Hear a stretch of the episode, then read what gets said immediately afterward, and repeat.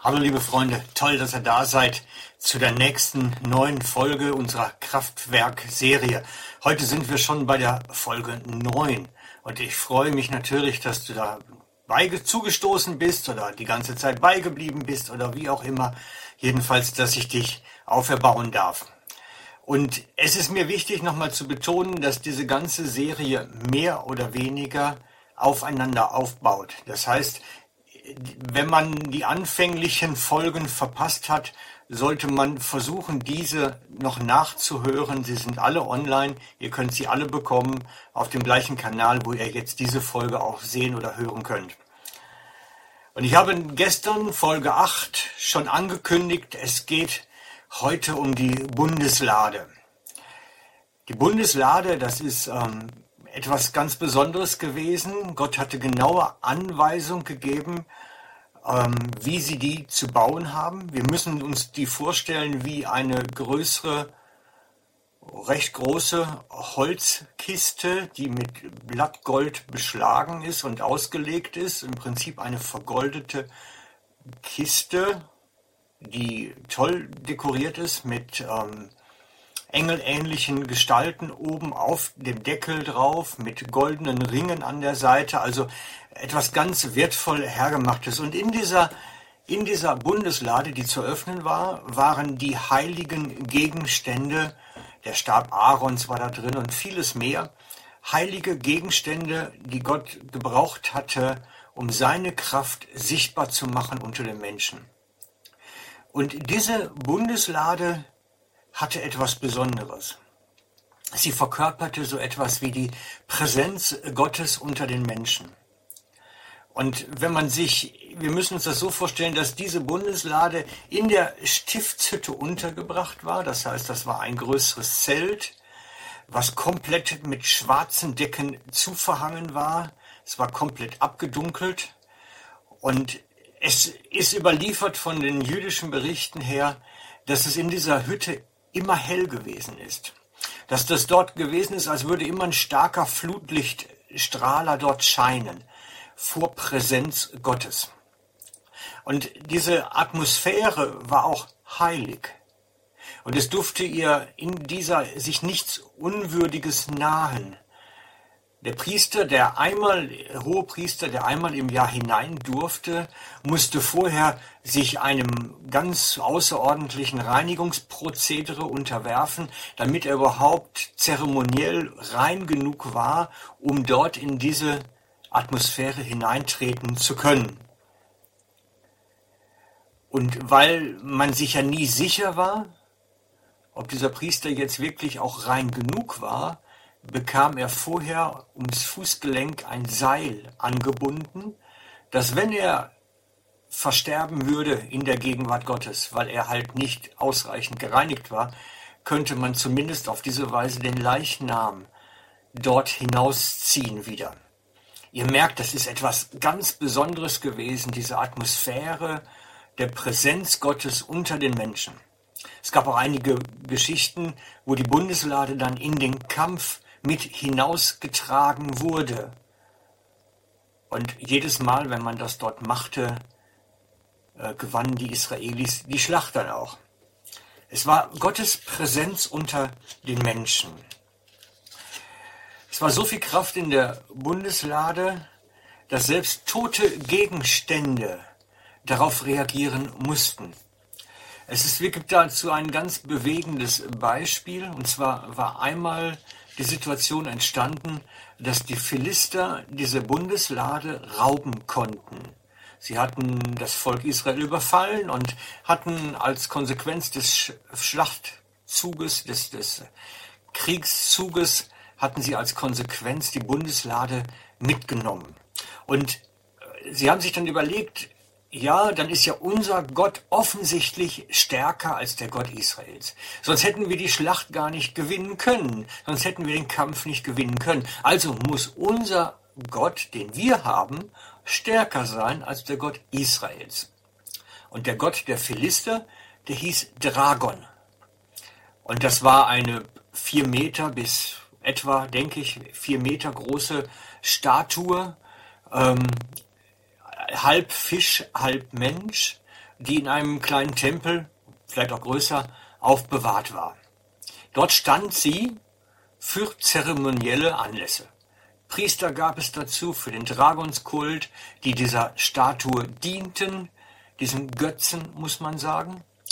Und mit diesem Kriegszug, wo sie die Bundeslade erbeutet hatten, hatten sie den Eindruck gewonnen, unser Gott ist stärker. Und sie haben dann nachher die Bundeslade genommen, ihr Beutegut, und haben es dann vor ihrem Gott Dragon hingestellt, so als ein Opfer. Sieh mal, du bist stärker. Hier ist der unterwürfige Gott der Israelis. So ähnlich müssen wir uns die Situation vorstellen. Und sie haben dann ihren Dankesfest wahrscheinlich gemacht und sind dann nach Hause gegangen und als die Priester am nächsten Tag dann wiederkommen in den Tempel, war die Götzenstatue vom Dragon, diese riesige große Fischgott oder Fischmensch-Statue, umgefallen. Und zwar genau frontal aufs Gesicht gefallen, so dass sie vor der Bundeslade lag, mit dem Gesicht zur Erde. Und das kam natürlich diesen Priestern des Dragonkultes schon recht komisch vor. Meine, eine Statue in der Größe mit dem Gewicht, die fällt nicht einfach so um. Und ein Erdbeben war auch nicht bekannt gewesen. Wie kommt es also, dass diese Statue jetzt umfallen kann? Also sie haben dann ganz schüch wahrscheinlich ihren Gott wieder aufgestellt, ein bisschen auf die Beine geholfen, dass er wieder zum Stehen kam, haben ihren Dienst in ihrem Tempel gemacht und sind wieder nach Hause gegangen. Und als sie am nächsten Tag wiederkommen, war Dragon wieder umgekippt. Wieder genauso, mit dem Gesicht nach unten, mit wirklich völlig ausgestreckt vor der Bundeslade, mit dem Unterschied zum Vortag, dass jetzt sogar die Füße und, und Hände abgebrochen waren. Und das hat sie dann schon recht mitgenommen, dass dieser Dragon jetzt immer umkippt vor der Bundeslade. Und sie haben dann sich gedacht, na, ist vielleicht doch nicht ganz so glücklich, diese Konstellation, dass wir jetzt diesen, unseren Gott da vor die Bundeslade stellen. Vielleicht müssen wir die Kiste woanders hinbringen. Und dann haben sie die Bundeslade in eine andere Stadt gebracht. Mit dem Ergebnis, dass dort eine Seuche ausgebrochen ist. Dann haben sie es in die nächste Stadt gebracht. Mit dem Ergebnis, dass eine Seuche ausgebrochen ist. Die dritte Stadt, glaube ich, wollte sie dann gar nicht mehr haben. Die Bundeslade haben gesagt, bleibt uns da mit am Leibe. Wir wollen keine Seuchen. Dann haben sie sich natürlich überlegt, was machen wir jetzt mit diesem Beutegut?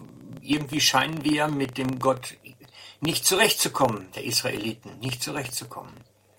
Und äh, sie haben dann die Bundeslade genommen, sie zwischen Ochsen gespannt und die Ochsen einfach vertrieben. Und diese Ochsen kamen dann nachher selbstständig in das Grenzgebiet zwischen den Philistern und den Israelis, was von den Edomitern bewohnt, wurden. Und so landete die Bundeslade bei einem Edomiter. Das ist jedoch eine ganz andere Geschichte, die gucken wir uns ein anderes Mal an. Mir ist wichtig geblieben an dieser ganzen Geschichte vom Gott Dragon und dieser Begebenheit im Tempel, dass der Gott Israels, der hat ja Humor er ist, er ist so kräftig verankert in dieser Bundeslade. Er ist ja selber nicht drin, aber seine Kraft wohnte auf der Bundeslade, dass selbst der tote Götzenstatue Dragon davor niederfallen muss und muss praktisch sich davor beugen. Und es steht ja auch geschrieben, vor Gott muss sich jedes Knie beugen, auch das Knie eines Dragon halt, einer Götzenstatue. Ich finde das noch recht humorig, die ganze Geschichte von Gott, wie er das so hergebracht hat, dass der Götze jetzt vor ihm anbeten muss. Was bedeutet das für uns schlussendlich? Nun, die Bibel sagt ganz klar, dass diese gewaltige Kraft Gottes in uns lebt.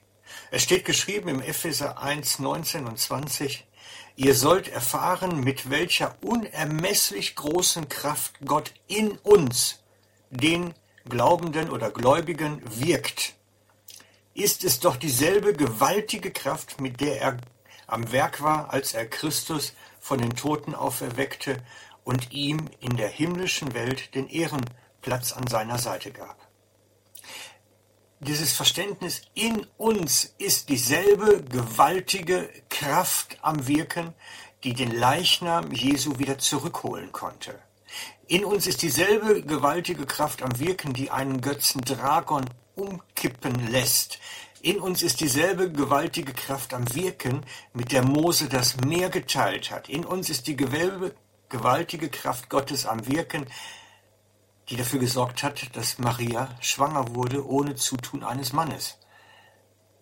Versteht ihr? Es ist dieselbe gewaltige Kraft, wie den Lahmen gehen lässt, den Blinden sehen lässt, die den Aussätzigen wieder herrichtet. Dieselbe gewaltige Kraft ist in uns am Wirken. Und wenn du dich selbst motivieren möchtest, dann sprich dir doch jetzt selber zu, in mir ist dieselbe gewaltige Kraft Gottes am Wirken. In mir. Dass es wirklich uns klar wird. Es geht um jeden einzelnen von uns. Gott ist in jedem von uns genauso mächtig am Wirken. Und meine Serie hat den Aspekt und den, und den, den Wunsch und das Ziel, dass wir diese Kraft Gottes in uns entdecken.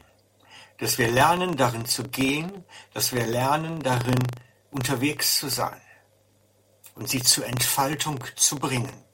Denn das ist der Schlüssel. Und morgen berichte ich euch dann, dass es dazu eine Steigerungsform noch gibt sogar. Ciao, euer Frank.